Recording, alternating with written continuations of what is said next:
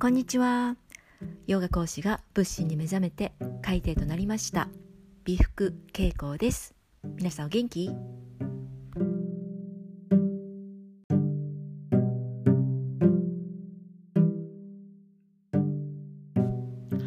はいそれでは本日の講義はえ除夜の鐘で有名な108ね108回つきますね。108の煩悩、えー心のね煩悩の数108と言われます。心の火をね暴走させないためにそのね煩悩はどのようにしてね生まれるのかそのメカニズムというのをね解剖していこうと思っております。今これをねあの録音しているのは2021年12月です。12月になるといろんなね祭事神事ございますね。えー宇都宮なんかねおたり野菜とかねあどんと焼きとかも言うのかな。あのだるまを燃やしたりねあの新年にいただいてきたものをね燃やしに行くとかね火を使う行事って割と多いと思います、えーそんな中で私もあの修行させていただいております、えーお寺がね愛知県にございましてそこではね年に1回540年にもわたってね続いているね秋葉大祭っていうのがあるんですね。そこではねあの火火の中をねのすごい燃え盛る火の中を渡って歩くというね行事があるんですね。火渡り祭っていうものがあるんですけれどもそれにね参加をしてきました。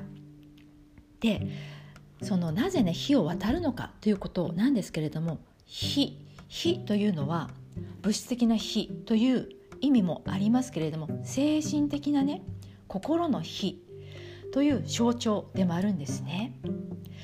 であの怒った時とかねお腹がこう煮えくり返るみたいな煮えくり返るということはな何らかのこう燃料が燃料があって燃えるものがありますよね。火火っていうのはそのね欲に例えられるんですね。そしてねこのねその欲ですから最初に言ったね108の煩悩ね煩悩っていうものがどうやってね生まれてくるのかそこをねよくよく考えると割と簡単な話なんですよ。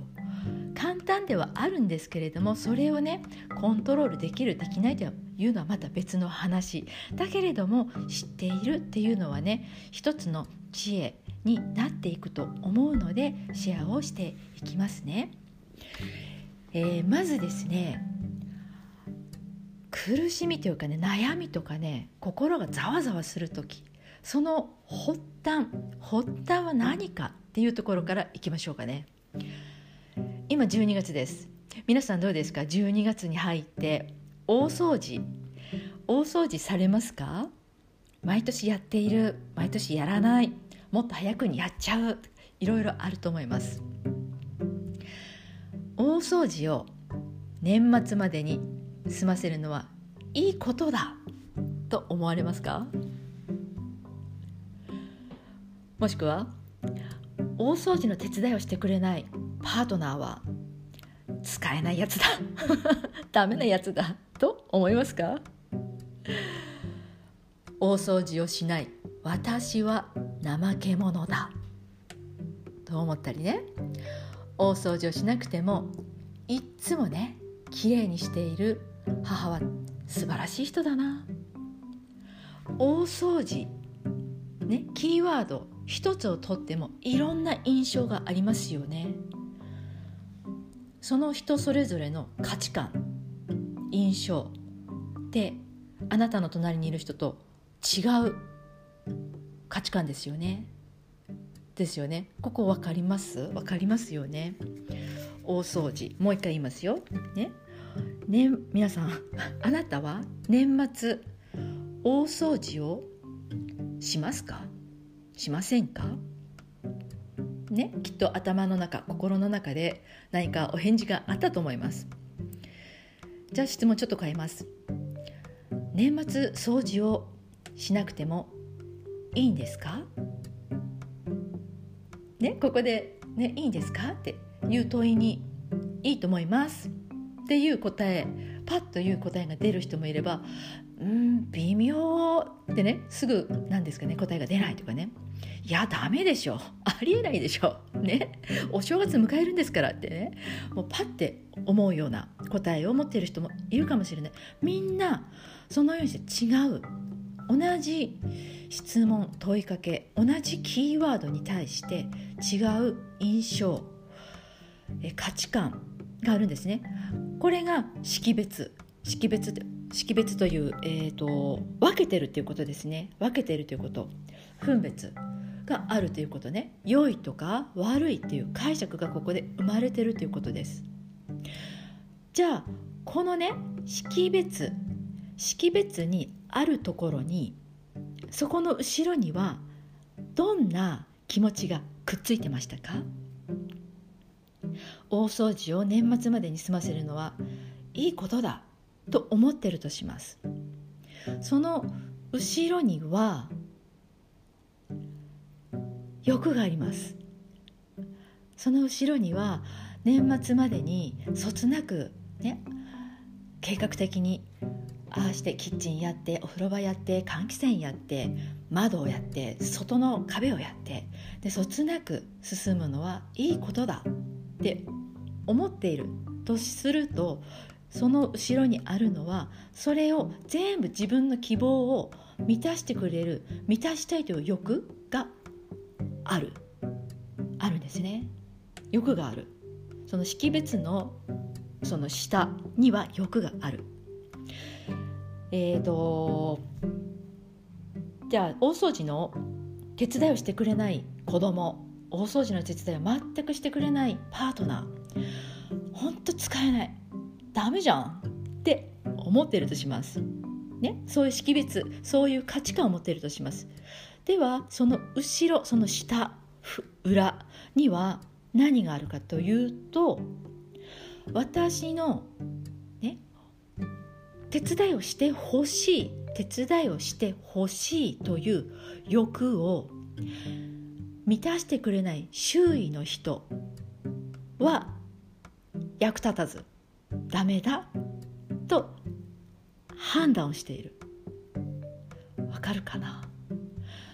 自分の価値観のその後ろ裏後ろとか裏とか底とか下とかなんかわかんないですけどもそのそこにくっついてるものっていうのは欲なんですね。欲が必ずくっついている。じゃあそのね欲。欲。欲が生じてるところ。には必ず執着があります。執着です。これが苦しみのもとでございます。執着ね。どんな執着か。ねさっき言いましたよね。私の欲を満たしてほしい、ね、欲望を満たしてほしい。そのそこにはどんな執着があるあるかというと私私の意見に私の価値基準に周囲が合わせるべき執着があるの。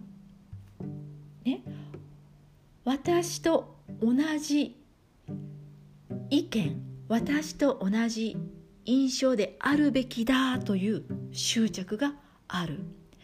だから例えばじゃあ年末までに大掃除を済ませたい。ね、済ませることはいいことだ。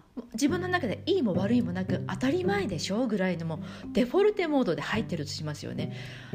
まあ、それはね育て環境とかいろいろもろもろあると思いますけれどもそんなこと普段私たち考えないですよね。これはいいこと悪いこと。だけれど常にそのように識別をしてるんですね。分けている。いい悪いっていうのがあるんですね。どちらかにね。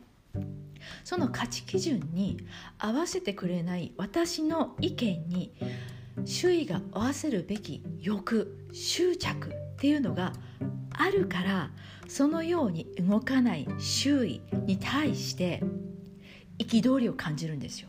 そこに苦しみが生まれる。なんでやってくれないの？言ったじゃん。ね？簡単なことじゃん。ゴミ出すぐらい。なんで？ね？そこには当たり前でしょっていう。自分のね？識別がもうある。それをやってくれない。やってくれないっていう言い方になってしまうっていうのは私の意見にあなたが周囲が合わせるべき執着を持っているということなんですね。ちょっと回りくどいけれどもなんなんとなくちょっと分解できてきましたかね。ちょっと長いねもうもうちょっと続けますね次のセクションいきます。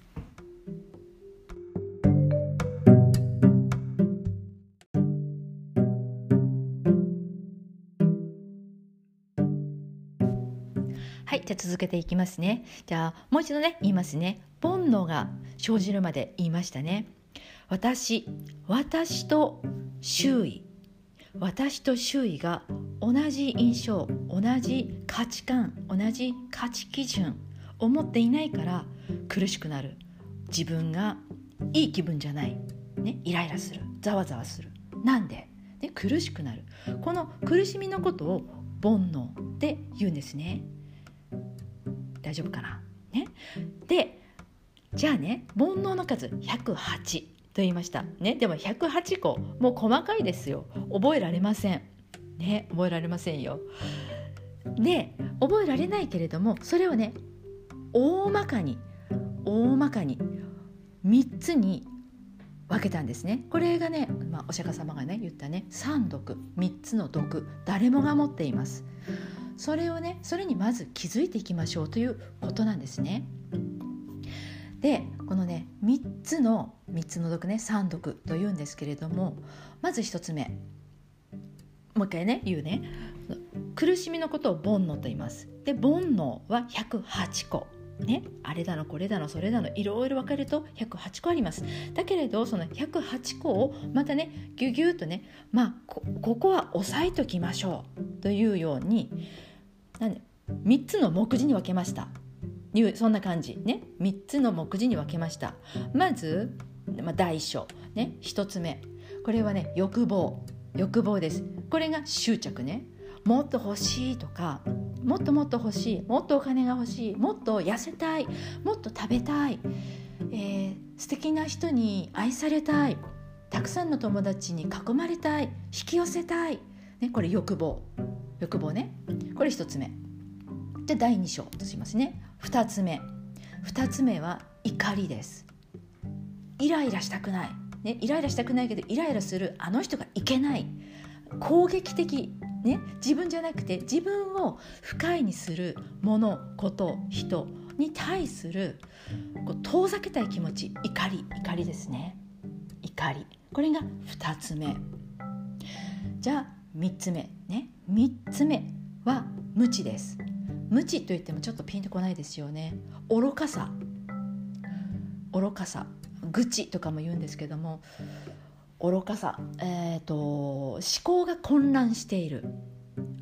ごちゃごちゃごちゃごちゃ。思考が混乱している、えー、ぐちぐちぐちぐち。思考がぐちゃぐちゃしている。迷いと言われるものですよね。迷っている。ね。つまらないっていうのも口に入る。なんだかつまらないな何か欲しいな何か刺激が欲しいなこれ愚痴愚痴あの愚かさですね。愚かさ。もっと新しい学びが欲しい。もう飽きた。これ無知です。でここういうのがどうなるかというと新しい刺激が欲しい。というふうにいくんですね。欲望怒り。無知愚かさ。ね。欲望怒り。無知。この3つを三毒と言います。これは私たち人間が誰もが持っているね3つの毒と書いて三毒。言葉すごいよね。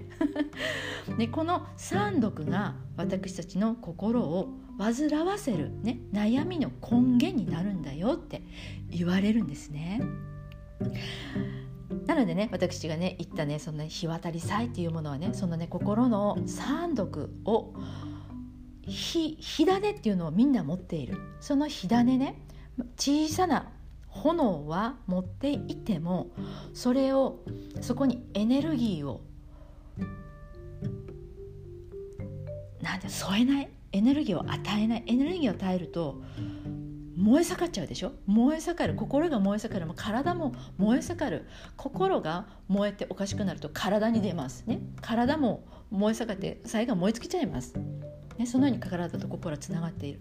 だからその心にある火種をねコントロールしていきましょう。火っていうのは使いようですよね。火があるから私たちの文明もどんどんどんどんね良くなった人間がここまでね道具を使えるようになった。じゃ火があるから、ね、だから火っていうのは一概に悪いものではない。だって心の中にそのような燃える、えー、熱量とか情熱があるからモチベーションになったりとか使いようではある。だけれど使い方をひとたび間違うとあなたを、ね、心も体も燃やつけ燃やつけちゃいますよっていうことを戒めるためにねそう日渡り祭とかね年末になると火の行事が多い、ね、その暑さを身をもって体感したりとかね思いだ思い出しましょうっていうのはね後ろにはメッセージで必ずあるんですねただあったかくてあ焚き火あったかいねじゃなくてねあそうだったなっていうことをねちょっと思いながらねもしねそのようなイベントにね行く方はねちょっと思い出していただきたいなと思うんですね。えー、もう一回ね、えー、言いますね。なのでね、その煩悩ね、除夜の鐘聞くかな？今年どうなんですかね？108回108の煩悩があります。でもその煩悩108ある中の3つ3つのね、大きな大きな毒三毒というものね欲望欲怒りそして愚かさ。これを収めていきましょうということ。なぜこのような、ね、三毒心を煩わらす自分をねイライラさせるざわざわさせる、えー、欲が芽生えるようなものが出てくるかというと元をたどればね、最初に質問しましたね。大掃除を年末までに済ませるのはいいことでしょうか、ね、掃除をしてくれない手伝ってくれない家族、ね、周囲の人たちはダメなんでしょうかね。ここで識別をしている、ね、分別をしている。自分がいる。私私と周囲、ね、私の意見に周囲が合わせるべき欲がそこにあるだろうか。ね、私と周囲。まず私と周囲ってもうここで分けちゃってるって。分かりますかね？私と周囲。もだから私が私が私がっていうのが私たちは我が強いから私がね、私がいい気分でいるために周囲が私に合わせるべきだっていうのがひどいよねこういうこと言うとね。でもみんなあるの。みんな持ってるんです。そそれに気づいていきましょうっていうことなんですね。ね、だからあれそれこれとね分別して考えてないかな、ね、そこに気づきましょうということなんですね。えー、ね12月いろんなイベントあると思います。ね、体調管ね、体調管理をしながらね、えー、そのようなね日の行事に出たりしながら、ね、楽しく過ごして参りましょう そしてね最後に言ったね三毒の中の最後ね無知。無知の反対は知恵です。なぜ私がねこういう活動をしてるかと言ったら少、まあ、本当これはおこがましい言い方にもななってしまうんですけれども、ね、体を動かす、まあ、ヨガであります。体と心はつながっています。ね。そのようにしてね体を通して、ね、このような話をしながらね心を通して知恵をねつけていきましょう。でみんなでね楽しく幸せに過ごしていきましょうよって本当思うんですね。おろ愚かさじゃなくてさもうちょっとねこう知恵をつけていきましょうっていうお話でございました、えー、本日も最後までお耳を傾けてくださいまして大変嬉しく存じます。ナマステ thank you アロハバイバイ